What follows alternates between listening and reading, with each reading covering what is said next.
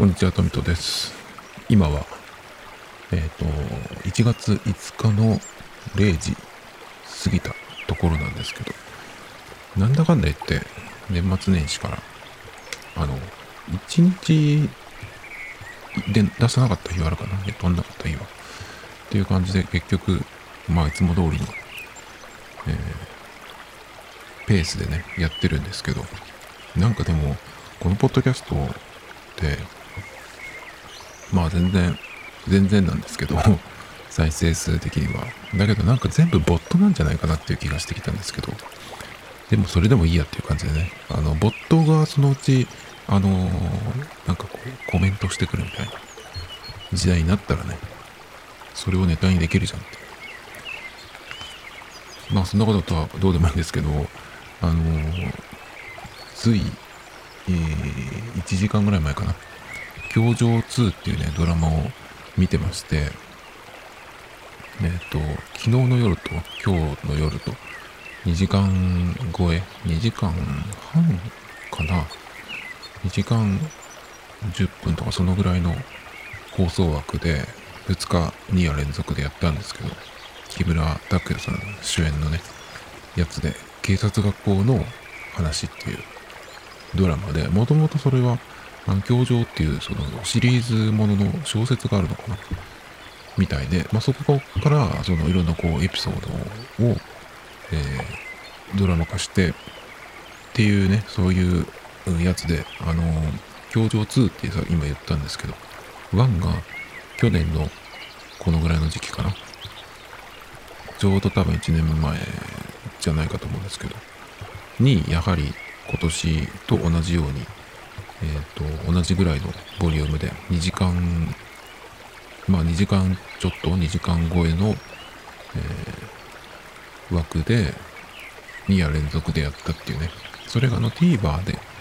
その、教場2が始まる前、1週間ぐらいかな、2週間ぐらいかな、あの、出てたんですね。まあ、それは見なかったんです、僕は、正直。で、そのドラマを、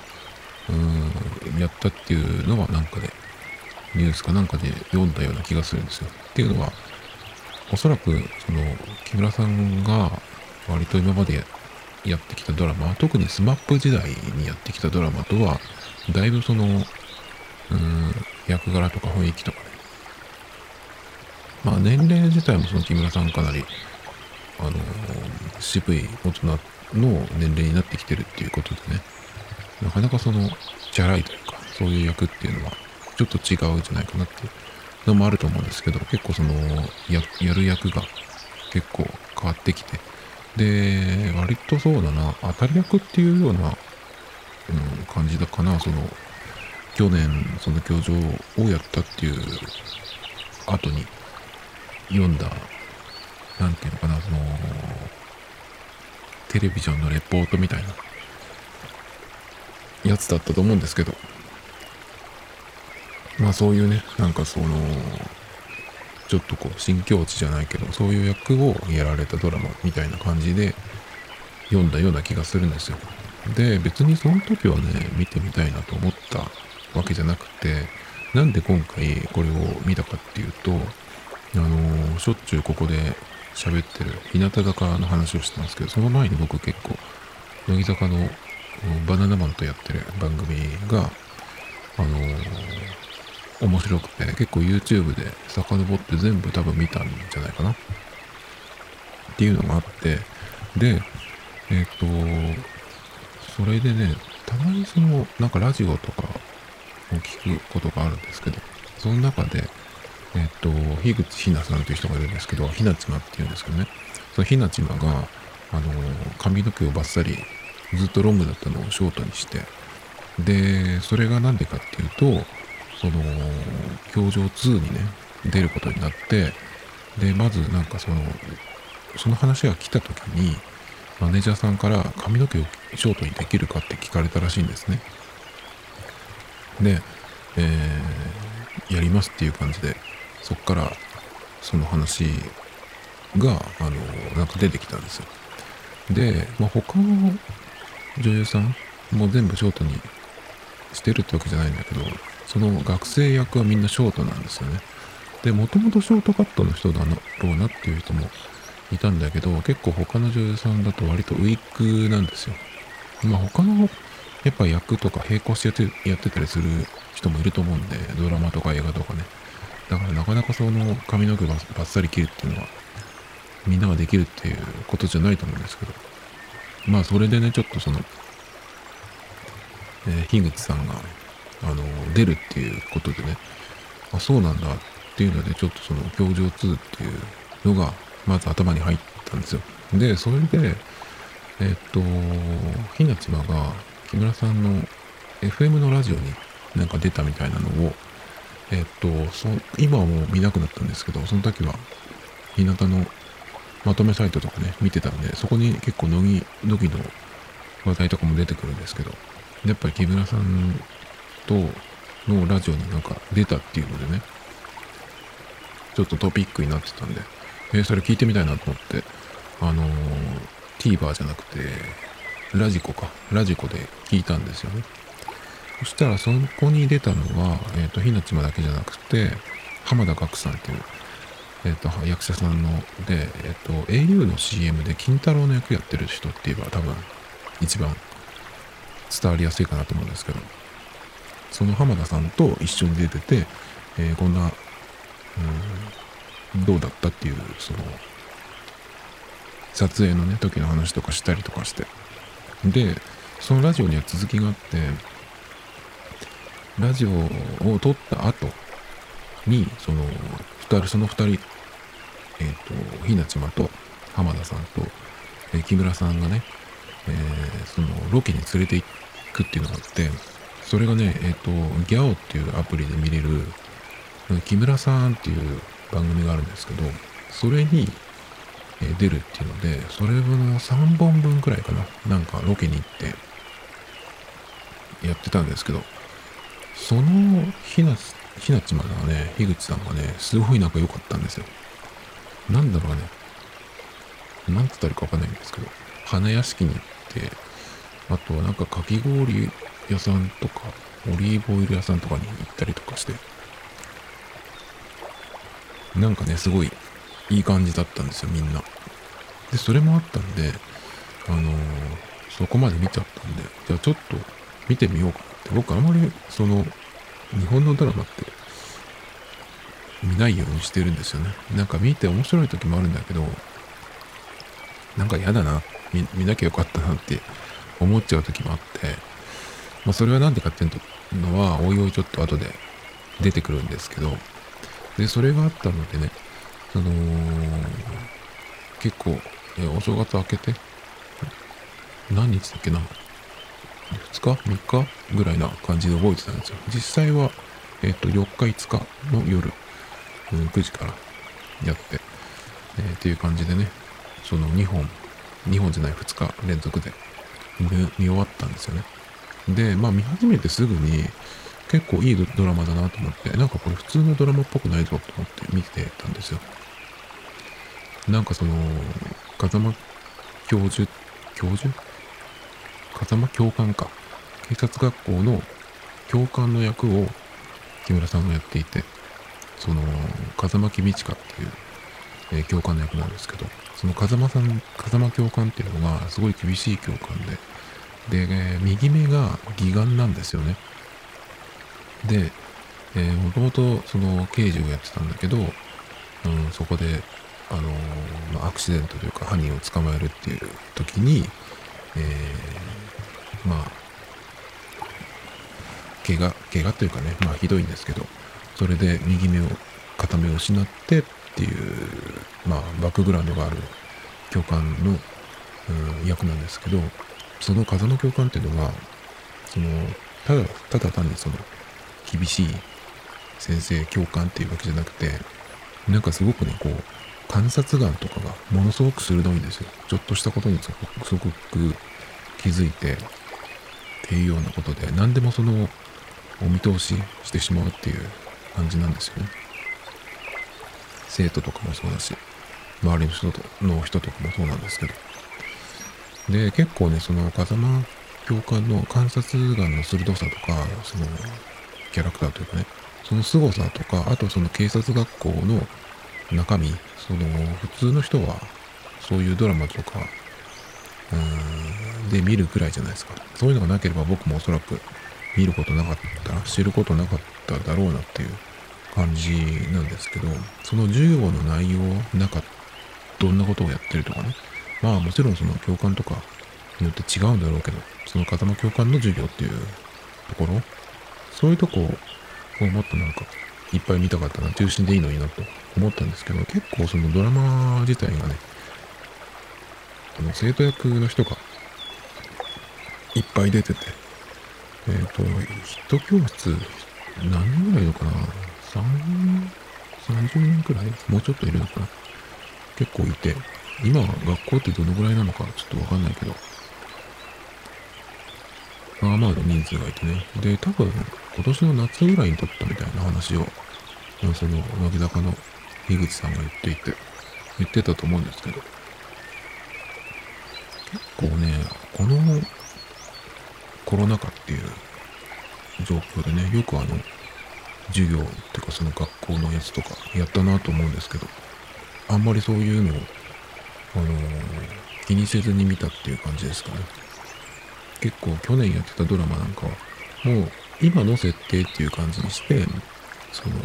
役者が出てるところ、みんなマスクをしているっていうのが、うん、普通っていう、その今の、本当に今の2021年になっちゃいましたけど、2020年の、えっ、と、設定、普通のなんか会社の設定っていうのでやってましたけどね、それは僕がたまたま見たやつリモラブっていうやつでね、まあそれはしょうもないドラマでしたけど、言っちゃ悪いけどね。で、えー、っと、結構だからよくこういう状況でね、普通にああいうのやったなと思って。今だったらまあ学校なんかもね、結構変わってるから、またちょっと違う感じになってるのかなとか、ちょっと思うんですけど。で、いっぱいその、生徒がいて、まあ全員にそのスポットが当てる、当てられ、スポットを当てるとか、フィーチャーするっていうほとんどじゃないんだけど、その中の何人か、まあ10人ぐらいかな。もうちょっといるかな。その、えー、その人の、まあなんでその、警察を目指して学校に来てるかとか、まあ、いろんなね、その、過去のことだったり何だったりっていうのがこう出てきたりとかね、あとは、えー、若い人なんでみんな、その、うん、家庭環境とかが出てきたりとかね、まあいろいろあるんですよ。そういうのがこう、一人ずつこう、ピックアップされていって、まあいろんなことが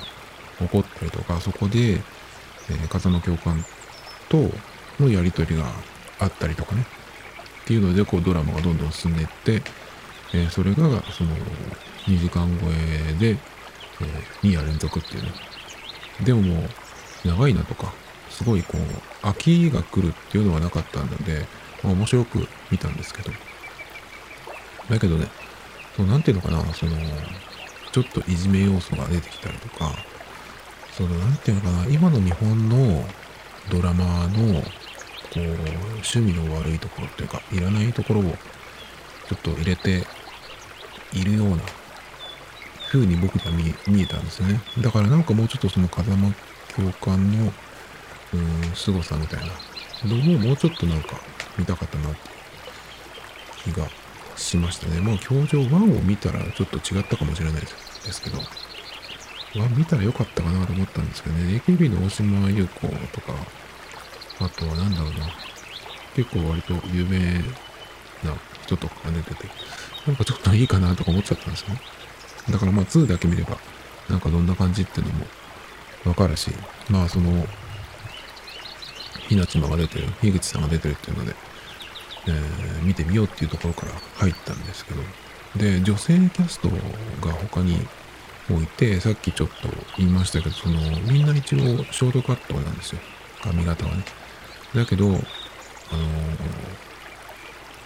ズラの人、ウィッグの人が、まあ結構いて、その主要キャストで出てくる、うん、人、こ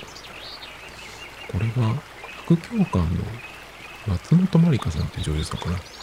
その人も、もしかしたら、ウィークかな。その人だ、ちいや、まとめてたのかなちょっとわかんないけど。あとは、えっ、ー、と、上白石萌歌さんだっけ珍しい名字の人。あれですよね、綾瀬はるかさんの、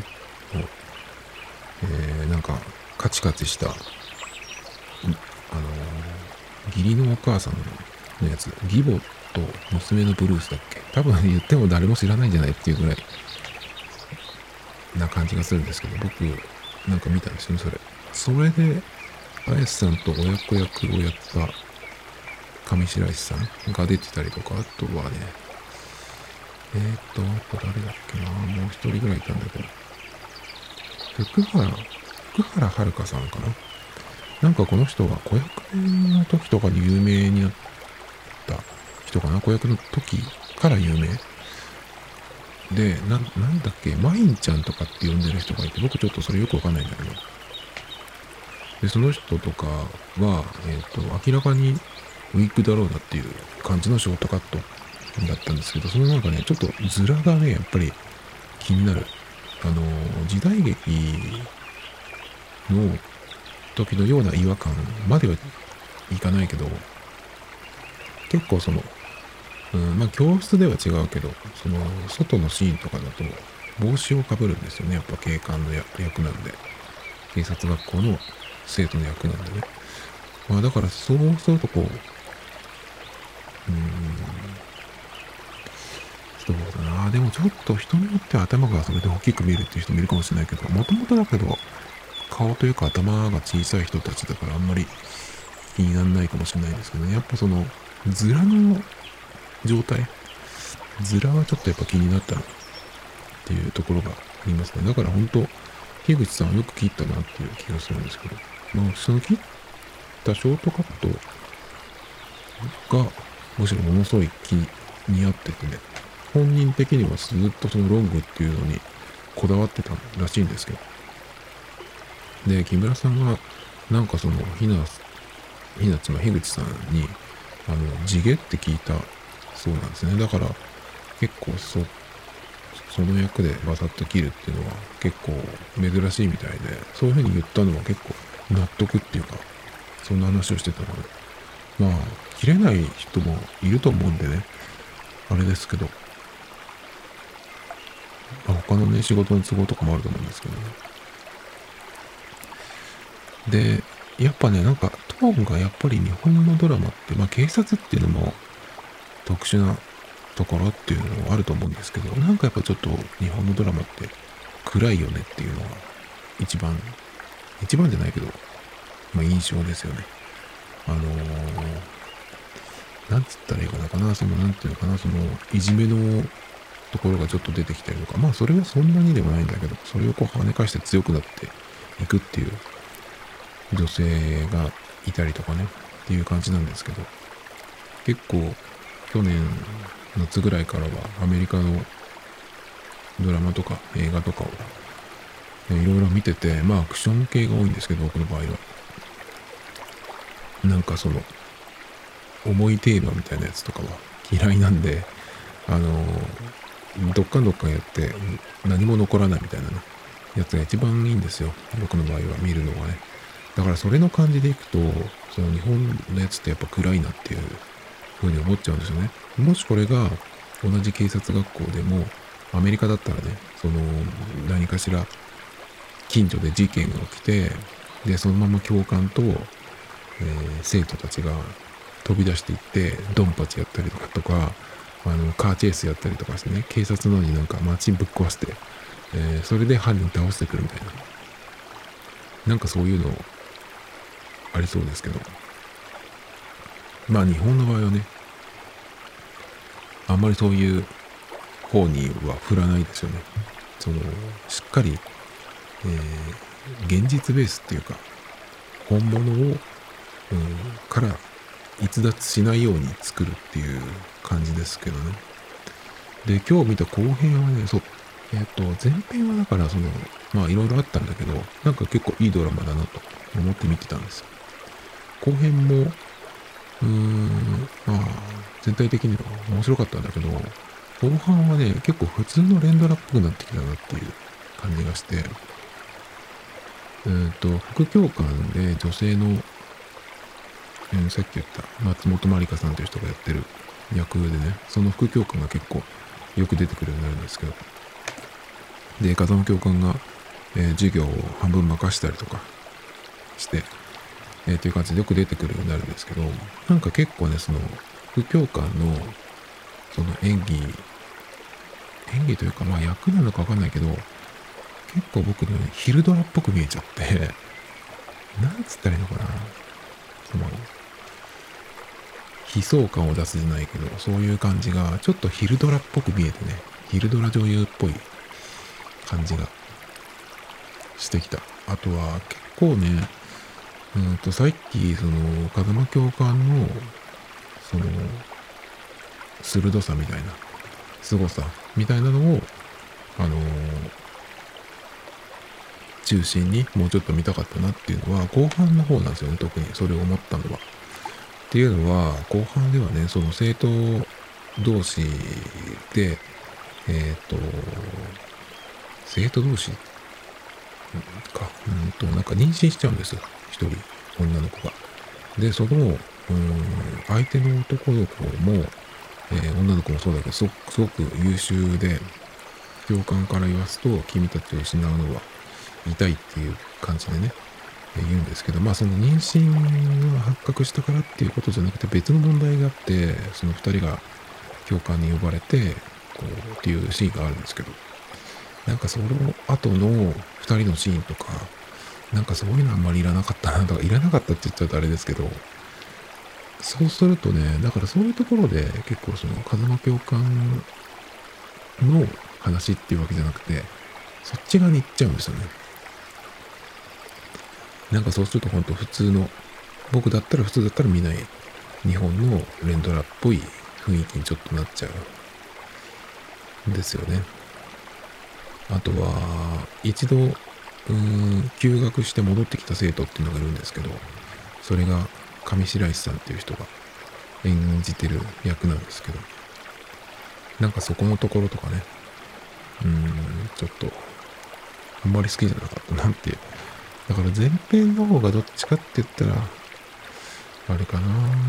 あ、でもね、前編もね、ちょっと言いたいことがある。あのね、なんだっけな。うんと、そう、前編はね、ちょっと変なキャラクターが出てくるんですよ。なんかすぐこう、日本のドラマで最近必ず出てくる、そのサイコパス野郎みたいなやつですよね。そういうのが簡単にこうすぐ出てくる。あの、悪趣味な感じ？演出とかもそうだけど、その、ものすごく大げさな、えー、芝居を要求されてるっていうかさ、なんかずっとじゃない？そういうのって。日本のドラマ、ここ最近。とにかく、そういう、うん、悪趣味でも派手なことをして、えー、目立たせるっていうような、あれですよね、日本の YouTube の YouTuber の作る、動画とか、サムネイルからそうですけど、スーパーの広告みたいな、とにかく、えー、太い赤い黄色い文字で目立目立たせて、それからタイトル詐欺上等で、その、とにかくなんか、派手に派手にっていうね、それが目的みたいなから、なんかそういうのに通じる気がちょっとしちゃうんだよね。で、あのー、あとはね、サイコパス野郎も出てきたし、それから、あの、出来の悪い生徒がいるんですよ、一人。あのー、遅刻もすごいするしっていう。で、その人がね、えっ、ー、と、ある日朝、あのー学校に来るときに、えっ、ー、と、遅れてくるんですよ、やっぱり。それで、そこで、えー、その、道中ね、道で、あの、交通整理をしてる現役、現役っていうかそこを、えー、卒業したおまわりさんがいて、で、その人が急いでるって分かったんで、ちょっとそこで車を止めてっていう、えー、行きなさいよっていうね、シーンがあるんですけど、その後に、その彼が、その遅刻する彼が、えー、道路を渡った後に、その交通整理してた警官が別の車にはねられて亡くなっちゃうんですよね。っていう、それを見ていて、えー、なんか取り乱しているっていうね、シーンがあって、で、それを、そのことを言わないんで、本人が。なんでなんだっていうのをね、こうなんか、まあ、風間教授が突き止めるというか、観察して、えー、っていうシーンがあるんですけど、その時の、なんか、うん、取り乱してる様子の芝居とかも、うん、ななんでそんな風にやるのかなっていう。すごいね、大げさすぎるっていうか、そういうところがちょっと僕はあんまり好きじゃなかったなっていう。漆原くんっていうね、生徒なんですけど。なんかそういうところがちょっとこう、面白かったけどドラマ的には、ちょっとね、っていう感じで、後編は特にね、後編のその、うん、生徒同士の妊娠のところ、なんでそうなっちゃうかなっていう気がするんだけど、妊娠するっていうところで、こう退場させる生徒が一個できる、作れるっていうのは、まあわかるんだけど、なんでそんなすぐ妊娠しちゃうっていうねそれだとなんかすぐ生でやっちゃうから妊娠しちゃうんだよみたいなさ、その警察官になろうとしてる人っぽくないっていうかね。よくわかんないですけど。でも良かったのはね、えっ、ー、と、卒業検定みたいなのをやって、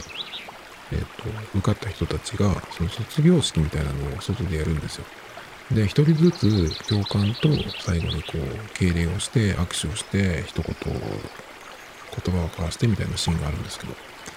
その時にね、なんていうのかな、そこのシーンは結構僕は良かったなと思っていて、風間教官と、えー、敬礼して握手して、一言、二言喋るんですけど、あんまりその余分なことをしない。なんかやたら泣いたりとかさ、すぐやりそうなんだけど、日本のドラマとかって。最後だからって言って、なんかこう、やりすぎる、みたいなことがなくて、風間教官のそのまんまでね、っていうのは良かったかなと思うんですよね。で、そのさ、後に、えっ、と、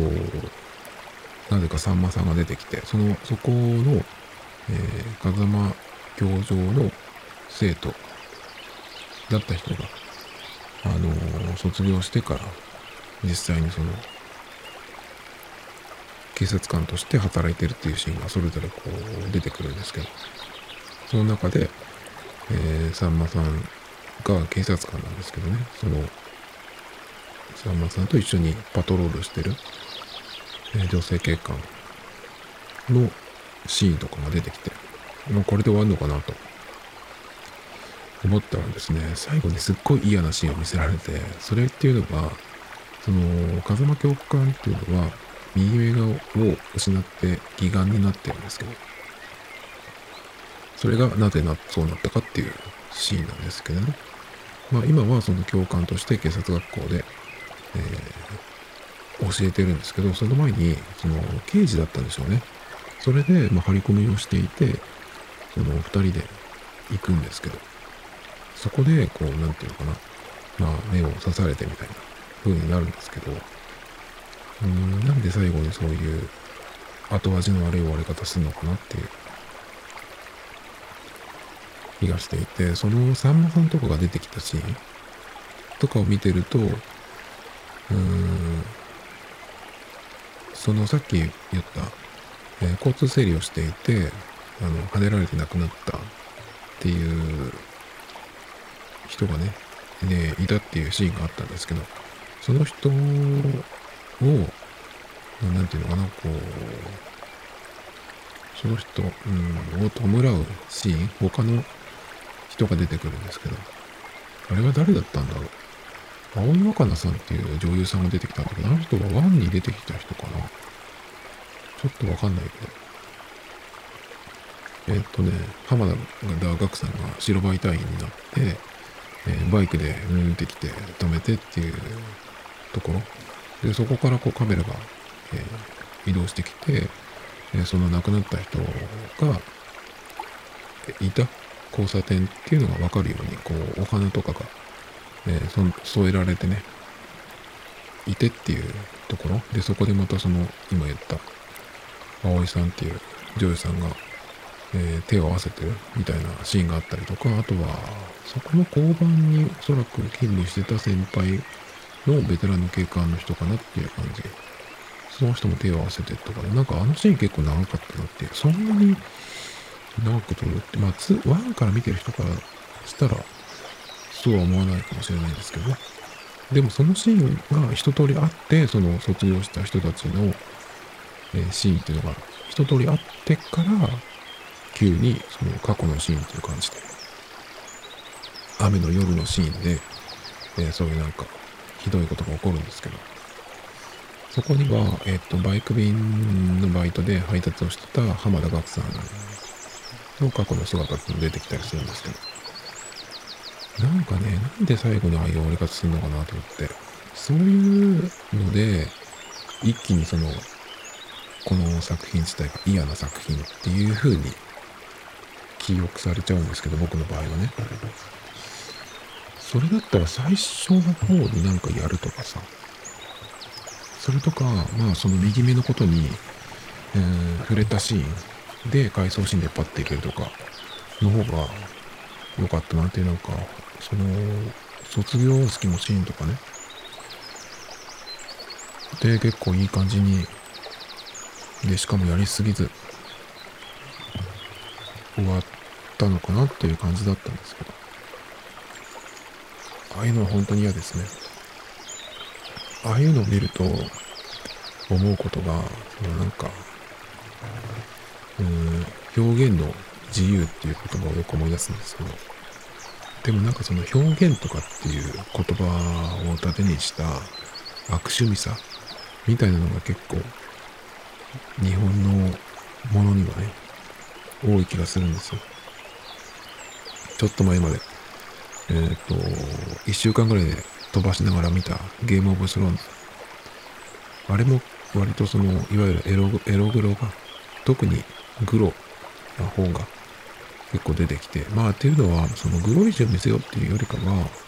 普通にそのあまあ時代設定はその実際の時代の歴史ものとかってわけじゃないんでまたちょっと違うんですけど刀とか振り回してね、えー殺し屋してればそういう風になるのでまあそういうのもしっかり見せてるっていうのかもしれないけどまあそれにしてもなっていうちょっとこう見たくないなっていうシーンがやっぱり出てくるんですけどだけどその日本の方がねやっぱりうん悪趣味だったりとか変だなっていう気がするんですよね。まずまエログロって言ったんでエロの方から言うと日本の場合そのエロシーンっていうのは結構不自然さばかりが目立つなっていう気がするんですよね。もちろんそのテレビとか映画とか規制があってできないっていうのはあると思うんですけどできないならやめればいいじゃんって思ってたんですよね。うーんと例えば、まあ、よくあるのは、うん、とベッドのところで抱き合って、えー倒れたと思ったら朝になったみたいな。まあそれはそれでさまだそのあそういうことがあったんだなっていう感じなんだけどなんていうのかなもうちょっとそこを見せるんだけどセックスシーンで女優がブラしてるとかブラ外さないとかね。何それって。それ特殊な性癖じゃないってさ男がさそういうあのブラだけは外さないでくれっていうなんていうの？性癖？でそれを理解してる彼女。っていうんだったらわかるけどなんかね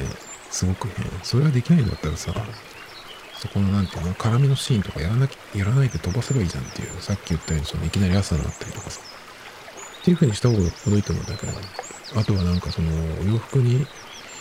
えー、なんかその洋服じゃないねえっ、と実際は脱いでるっぽいんだけどなんかその手前のものがカメラにかぶって映らないようにしてるとかすごいダサいそういうのがねゲームオブスローズの場合はもうバンバンなんかやってるよねあの、女優さんは全部出してるし。だけどやっぱり、毛のところはダメ、ヘアのところはダメっていう感じで、そこだけぼかしがかかったりとかね、そういうのすごいダサいなと思って。女優さんが普通になんか、や、そこまでやってるのに、それはダサいなって気がするんだよね、日本の。法律なのかなんかわかんないけど。さすがにその男優はさ、ケツ出してるけど、あの、チンコは、あの、映るような風にはしてない。だけどあれってさ、外人の場合だと、ケツが映って、その後ろ向きでこう歩いてったら、その、また前だからさ、出るよねっていう。まあ、だから前張りで止めてるんだと思うけど、なんかね、ちょっと、まあ、それは、まあいいか。でもね、かといってね、そういうのを見せるっていう風になると、それがメインになっちゃう、みたいな感じになっちゃうんですよね。だから、そういうのを、なんかもう、普段からやってるような感じだったら、あの女優さんがこれでなんか脱いだとかさ、そういうなんか、幼稚な話題にはならないと思うんですけどね。そこがメインになっちゃうと、ちょっと違うことになっちゃうじゃない。で、かといってさ、その、そこで、誰それが脱いだっていうシーンでもさ、やっぱちょっとさ、なんかダサいんだよね。やり慣れてないっていうか。だからもうそういう風にやらなくてもいいんじゃないっていう気がするんだよね。あと、まあ、エログロのグロの方、残酷シーンなんかもそうなんですけど、テレビではできない表現とか、っていうのをなんかやろうみたいな。それがなんか目的になっちゃってるっていう気がするんだよね。テレビでも、えっ、ー、と、去年だっけ？あなたの番ですっていう。今思えば、あれなんであんなの見てたんだろうって毎週ぐらいに、まあどうでもいいものだったんですけど、あれなんかもかなり、そのグロい描写をやったりとか、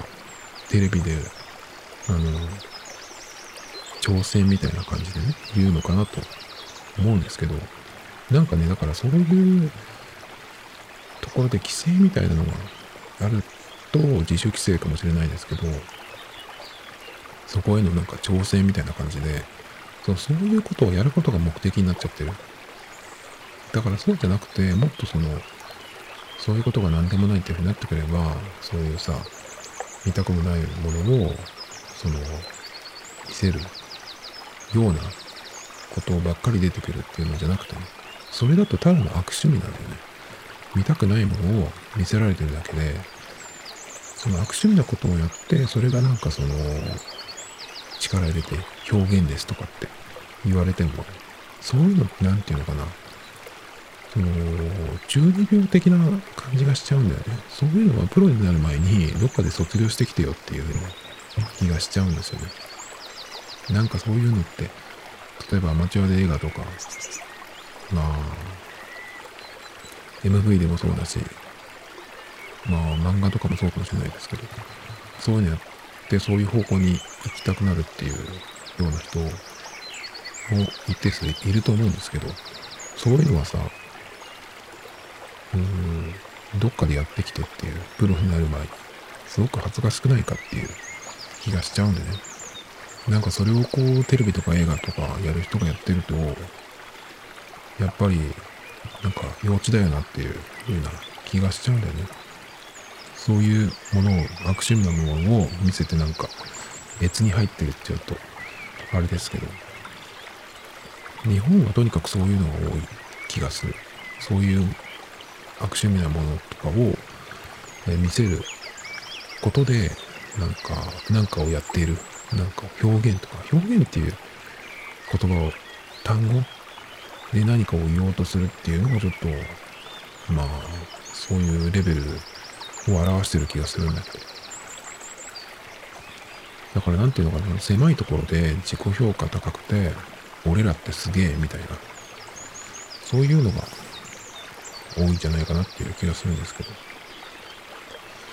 海外のとかもそうだけど、過去のやつに見ると、そういうことをやってる人、やってる作品だったりなんだったり、えー、腐るほどあると思うんですけどね。だからなんか、いろいろ見てればそういう風にならないんじゃない？普通はって思っちゃうんだけど、でもいるってことはね。だってさそのお笑いのネタとかだってその後から出てくる人の方が大変なんですよねお笑いのパターン昔の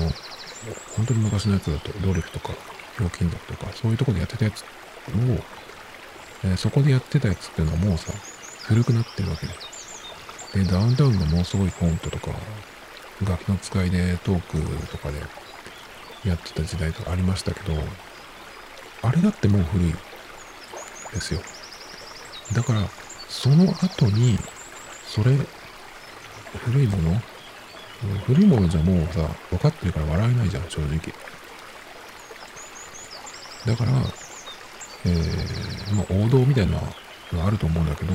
お笑いの世界って本当になんかどこをこれからやったらいいんだっていうぐらいネタ作る人って大変だと思うんですよね。だから結構新しいスタイルの漫才とかが出てくるとそのかなり細かい感じになるんじゃないっていう気がするんだよね。だからマニアックになるっていうかさだから M1 とかって結構本当に難しいんじゃないかなと思うんですけどね。だからその昔のやつやったやつはもうできない。じゃあ何が今できるかっていうのを結構考えるっていうかそういう感覚があるのってお笑いのネタ作ってる人くらいじゃないかなっていう気がするんだよね。その音楽とか映画とか。ってやっぱり、昔のものよりものより今のものの方がそのテクニックだったりなんだったりアイデアとか。いいはずなんだけどなんかちょっとと思っちゃうの。ねだからなんていうのかなその同じことを今度は自分たちの番っていう風にやる人とファンがこう劇場に入れ替わって同じことやってるっていうような感じがしちゃうんだよね。日本のやつは。それの繰り返しっていう気がしちゃう。だからその表現の自由っていう言葉なんかももともとは結構その真面目病というかさ真面目な人が持ち出してきてそういうワードに縛られてるのかなっていう気がするんだけど勝手にやればいいのになっていう気がするんだよねその言葉のこととかどういうのじゃなくて表現とかなん表現の自由とかなんとかじゃなくてさいちいちその言葉の通説も合わせてみたいなのをずっとやってる気がするんですけど日本の場合ってね。日本でその芸能人とかいろいろいますけど自分をその表現者って言い出す人がいて昔そんなこともなかったので昔っていうのはあれだけど、うんなんか急にそういうこと言い出す人がいるんですけど結構それを言い出す人ってそのタイミングってはやばい時な気がするんだよね。自分が何がしたいかもあんまりよく分かってないっていう人が結構いう気がするんですよね Tomito Times Podcast. This program was broadcasted you, Anchor FM.